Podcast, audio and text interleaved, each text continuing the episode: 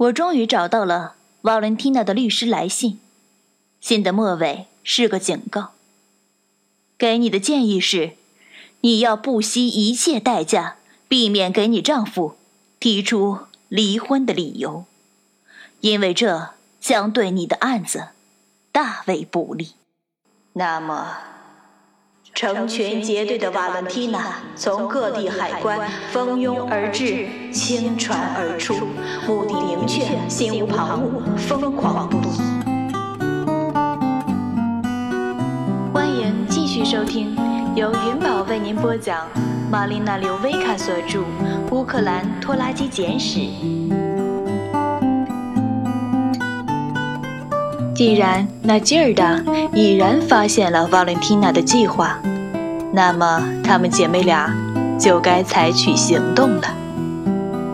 请听第十五集，在精神病医生的座椅里。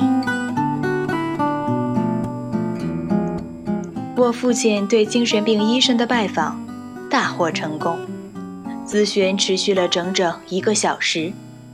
那位会诊医生几乎没插一句嘴，他是那种最文明。最智慧的医生，我父亲说。一个印度人。顺便说一句，我父亲对他大谈运用于拖拉机的机械工程与运用于人类心灵的斯大林所倡导的心理学工程之间的关系。这一理论让他着了迷。他同情叔本华对于疯狂与天才之间的联系的观察。但他不愿意被拖入尼采所谓的“疯狂是否是梅毒所造成的”辩论。尽管他被迫承认，我父亲的论据中具有某种悠长之处。尼采的天才只是被庸众误解了。他问我父亲是否相信自己正遭到迫害。不，不，我父亲叫道。只是被他胁迫罢了。他向门指了指，瓦伦蒂娜正潜伏在门后。医生想看看我是否患有妄想症，我父亲说，但我当然不会上这个当。瓦伦蒂娜对自己被挡在咨询室门外很是不满。因为他相信，正是他第一个让我父亲的疯狂得到了权威人士的注意。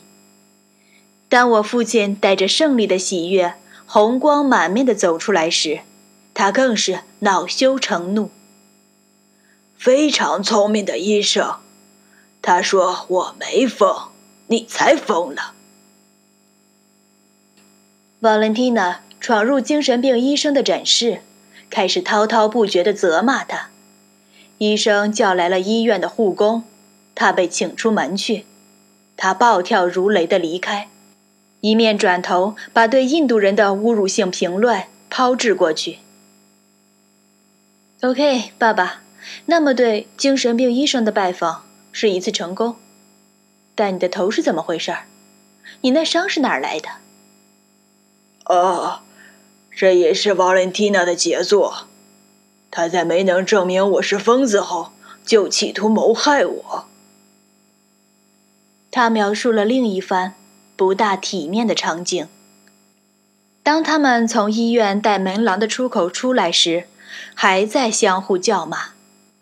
瓦伦蒂娜推了他一把，他失去了平衡，跌倒在石头台阶上，摔得头破血流。快点儿！瓦伦蒂娜说：“一个蠢头蠢脑的摔跟头的蠢男人，快快快，上车回家！”一小群人已聚集在了他们周围。不，滚开，杀人犯！我父亲胡乱地挥着双臂叫道：“我不跟你回家！”他的眼镜跌落在地上，一只镜片摔碎了。一个护士走出人群，查看了我父亲头上的伤口，伤口不深，但血流如注。他拉起了他的一只胳膊。可能还是赶紧去急诊室看看比较好。瓦伦蒂娜抓住了他的另一只胳膊。不不，他我丈夫，他 OK，他上车回家。两个女人展开了拉锯战，我父亲站在中间，一个劲儿地提出抗议：“杀人犯，杀人犯！”旁观者越聚越多，护士叫来了医院的警卫，我父亲。被带到了急救室包扎伤口，，Valentina 依旧死死地抱着他的胳膊不放，他不会让他跑掉的。但我父亲拒绝与瓦伦蒂娜一起离开急救室。他想杀我！他冲每一个能听得见他声音的人叫喊。最终，医院叫来了一个社会工作者。我那头上裹着引人注目的绷带的父亲，被或许在寄宿公寓过夜。第二天，他被一辆警车护送回家。他到家时，瓦伦蒂娜正笑容可掬地等着他。来呀，小企鹅，我亲爱的。他拍着他的脸颊说：“我们。”再也不吵架了。警察被他迷住了，他们接受了他提出的喝茶建议，在厨房里坐的时间远远超过了应有的时间，一面谈论着老年人的脆弱与愚蠢，以及适当的照看他们的重要性。警察们举出老年人被找上门来的罪犯诈骗，和在大街上。被抢劫犯撞倒的实例。瓦伦蒂娜表达了对这些残忍暴行的恐惧。也许他真的后悔了，我父亲说，因为等警察走后，他并未对他大发雷霆，而是拉起他的手，把他放在自己的胸脯上，用手指轻轻地抚摸他。他甚至没有责备他拿了他那盒文件，并把它藏在床底下。当然，他发现了他们。当然，我父亲不曾设法把他们放回汽车后备箱里。又或者，某个人，扎德查克太太，已经向他解释了律师函最后一句话的意思。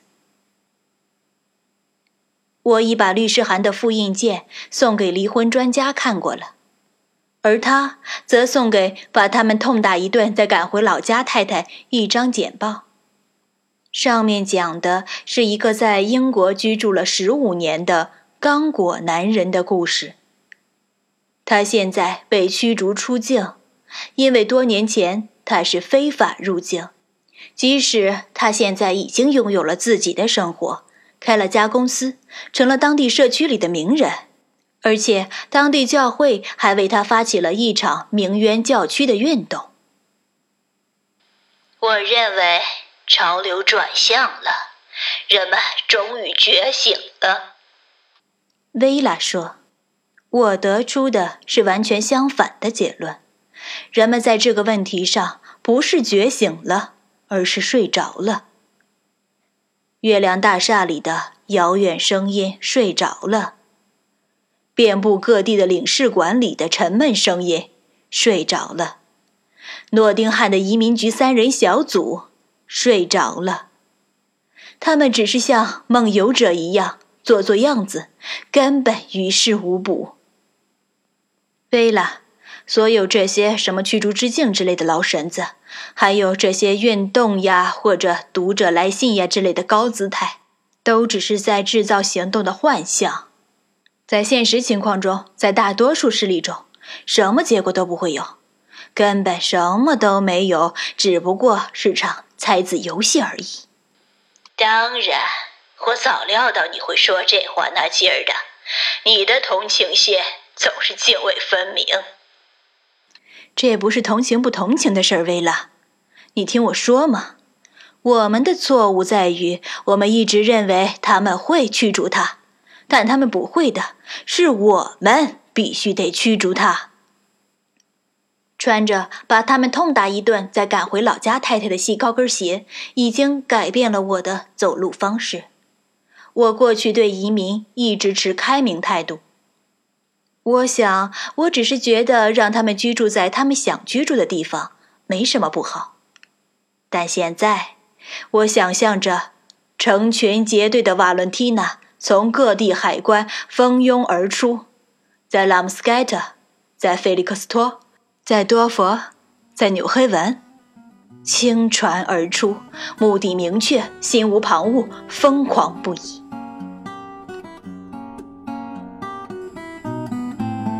您现在正在收听的是来自玛丽娜·柳维卡的《乌克兰拖拉机简史》，由云宝为您播讲。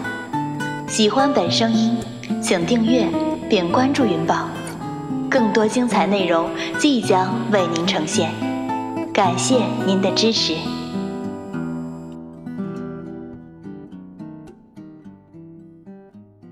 但你总是站在他的一边。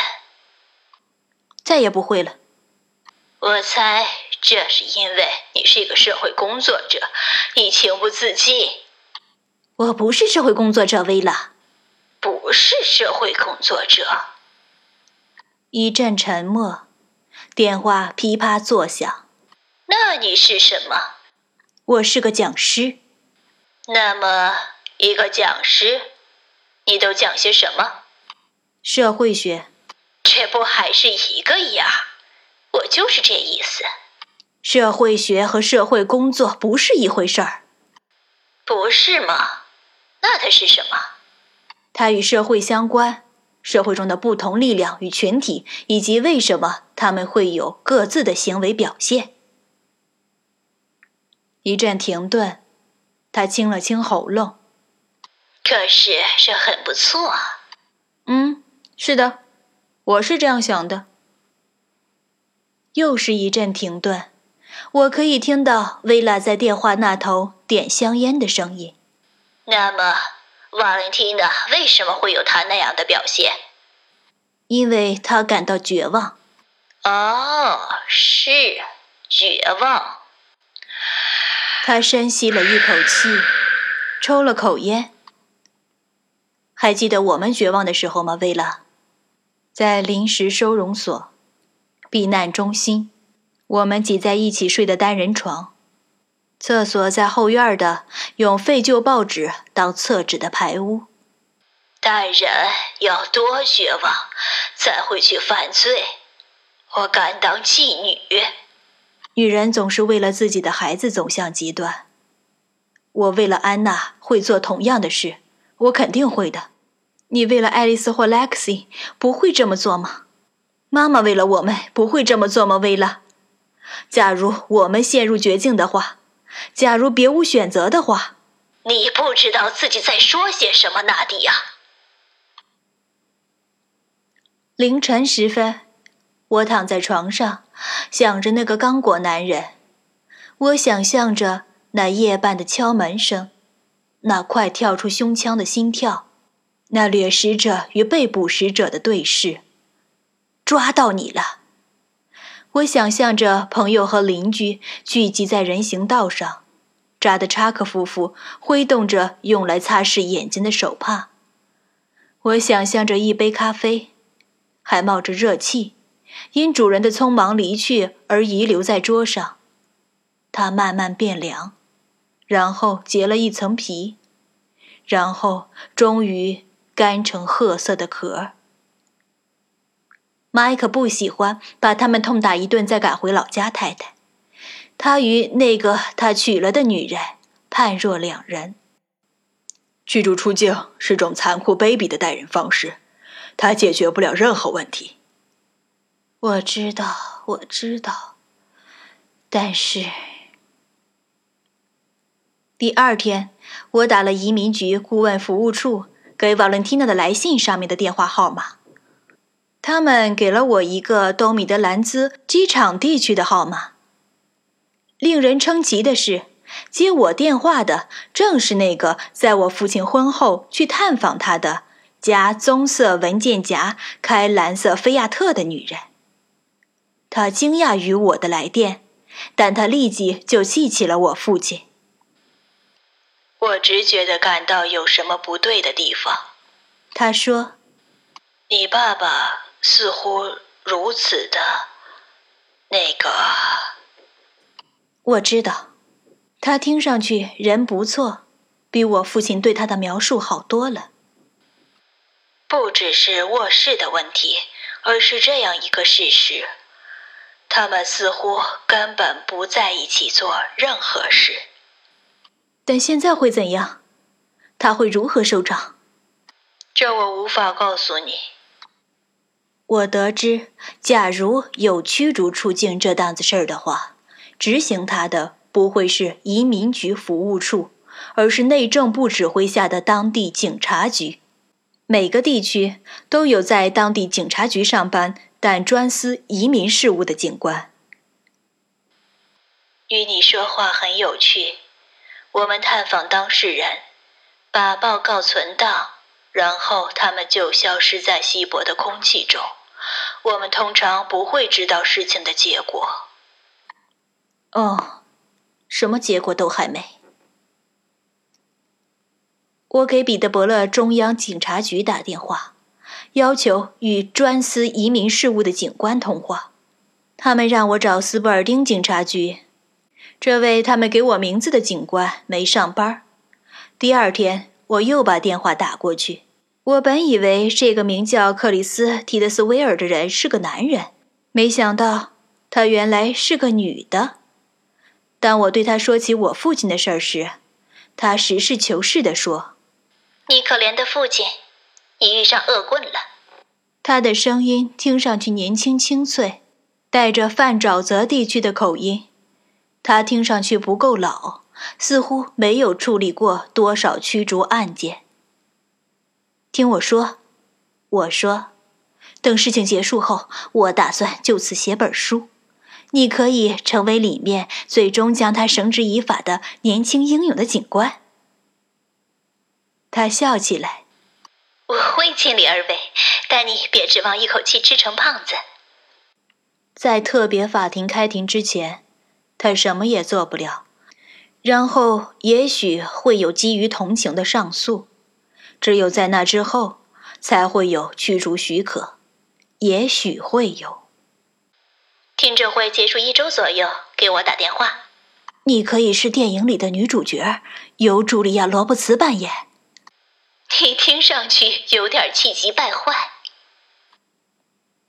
Valentina 能把这种小企鹅咕咕咕，外加摸胸的正体维持到九月吗？不知怎的，我很是怀疑，我那骨瘦如柴、弱不禁风的父亲，能够靠吃火腿罐头、水煮胡萝卜和冬汁苹果，在时不时的挨点打的活到那时吗？似乎不大可能。我给姐姐打电话。我们不能等到九月，我们必须把他弄出去。没错，我们忍得太久了。说真的，我要管。他停住了嘴，我几乎能听到话到嘴边又戛然而止的刹车声。我们得齐心协力，维拉。我的语气是安抚性的。我们现在相处的是如此融洽，我们只需劝说爸爸重新考虑他反对离婚的理由。不，还有比这更急的事儿。我们必须先申请一份驱逐令，让他立即滚出家门。离婚的事儿可以往后靠靠。可他会同意吗？现在他们又回到摸胸状态了，他说变就变。他疯了，不是一般的疯。不管那个精神病医生怎么说，这不是我父亲第一次由精神病医生给出解除警报的信号。在此之前，至少有过一次。那是大约三十年以前。当我正处在被他称为托洛斯基分子的阶段，我是偶然发现这事的。我趁父母不在家之际，在他们屋子里翻箱倒柜。就是那有着沉重的橡木家具和不协调图案的窗帘儿，现在已被瓦伦蒂娜变成自己的香闺的同一个房间。我想不起当时是在找什么了，但我发现了两样让我震惊的东西。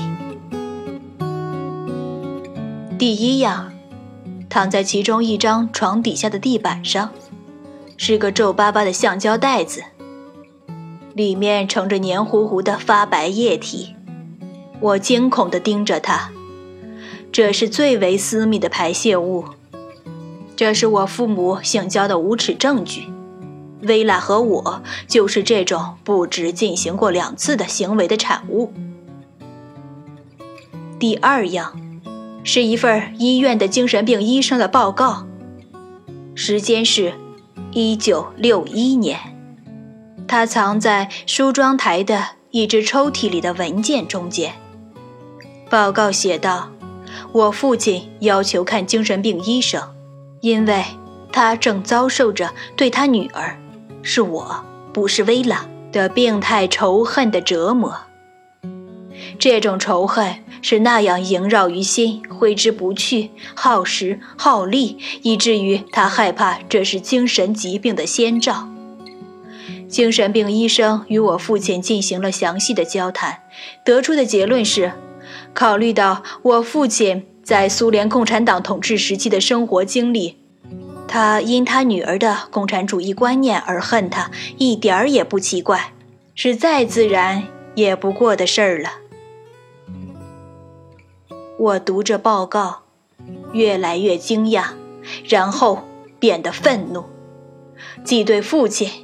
也对那个不知姓名的精神病医生，他做出了简单的选择，没有听到我父亲的呼救声，愚蠢透顶。他俩都是。我母亲的家族遭受了无以言表的不公正对待，他远比我父亲更有理由恨我成为共产党人，但他从未停止过爱我。即使是在我最怪力张狂的时候，即使是在我说出的话肯定伤到了他的要害之时，我把文件放回抽屉，我用报纸把那只用过的避孕套包起来，扔进了垃圾桶，仿佛这样我就能够设法保护我母亲不受他那无耻内容的伤害似的。Perhaps, perhaps. A million times I've asked you, and then I ask you over again, but you only answer perhaps.